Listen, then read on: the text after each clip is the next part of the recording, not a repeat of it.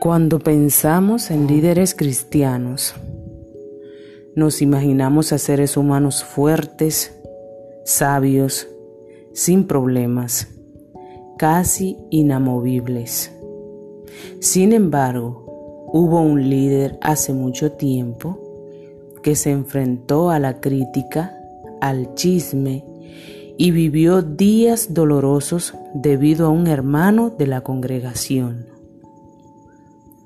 Esta persona tuvo que escribir una carta luego de tan desagradable evento. En esta carta no solo tuvo que explicar que sabía que era el blanco de chisme, que conocía quién exactamente era el hermano que había iniciado tal división en la iglesia, con ese chisme sino que además era de su conocimiento todas las duras críticas que hacían acerca suyo dentro de la congregación. En una parte de la carta escribió defendiéndose, aclarando algunas de esas críticas para concluir diciendo que había perdonado a quien le había ofendido. Pero no solo eso, sino que instó a los demás hermanos de esa congregación a que debían de perdonarlo y consolarlo para que la tristeza no lo embargara. Este líder les pedía que revelaran la verdadera naturaleza de Cristo en ellos mediante este acto. Yo meditaba en la gran cantidad de ocasiones en la que he sido criticada, amenazada, en la que he sido blanco de chismes e incluso excluida de reuniones cristianas, en cultos familiares. Yo creía que perdonar era todo lo que Dios requería de mí y simplemente seguí adelante con mi vida. Verdaderamente nunca me había puesto a pensar en consolar a quien me ofendió. De hecho, jamás habría podido creer que una persona que me hiciera ese daño necesitara de mi consolación para que la tristeza no le embargara. Desde mi punto de vista, yo debía perdonar, entregar al Señor todo sentimiento de ira o rencor y seguir adelante. Pero este líder me dice que la verdadera naturaleza de Cristo es perdonar y consolar. Cristo me perdonó, pero me consoló cuando yo hice algo malo, es decir, cuando era su enemiga? Sí. Cuando yo era su enemiga, es decir, cuando yo sabía que él existía, pero prefería continuar viviendo bajo mis términos, era su enemiga. Cuando también él me miraba ser una rebelde. Era su enemiga cuando era de su conocimiento todo lo que yo hacía contra él. Luego, cuando yo vine a sus pies, arrepintiéndome de todos mis pecados, Él me perdonó y también me consoló. Hizo que la tristeza no me embargara, sino que en su consuelo me llené de gozo y de fuerzas para seguir su plan para mi vida. ¿Será esto lo que quiere decir quien escribió esta carta? Creo que sí.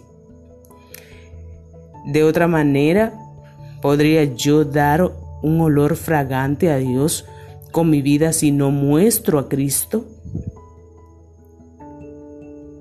¿De qué otra manera podría yo ser un ejemplo sincero de la palabra de Dios?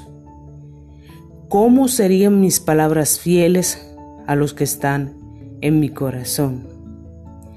Cuando leo esta carta, se me llenan los ojos de lágrimas al pensar en el dolor que envolvía el corazón de este líder y que a pesar de ello ponía de lado sus sentimientos para mostrar a Jesús. ¿He puesto yo de lado mis propios sentimientos para mostrar una mejor imagen de Cristo? ¿Cuántas veces en realidad he mostrado a Jesús como verdaderamente eh, el que tiene el primer lugar en mi vida? Entonces, ¿quién lidera mi vida? ¿Dios o mis emociones? Cuando no le doy el primer lugar. Mi vida no es perfecta pero Cristo lo es. Mis emociones no son perfectas, pero Él sí lo es. Yo no tengo fuerzas para poder mostrarlo a como Él, como es en realidad, pero el Espíritu Santo que mora en mí sí la tiene.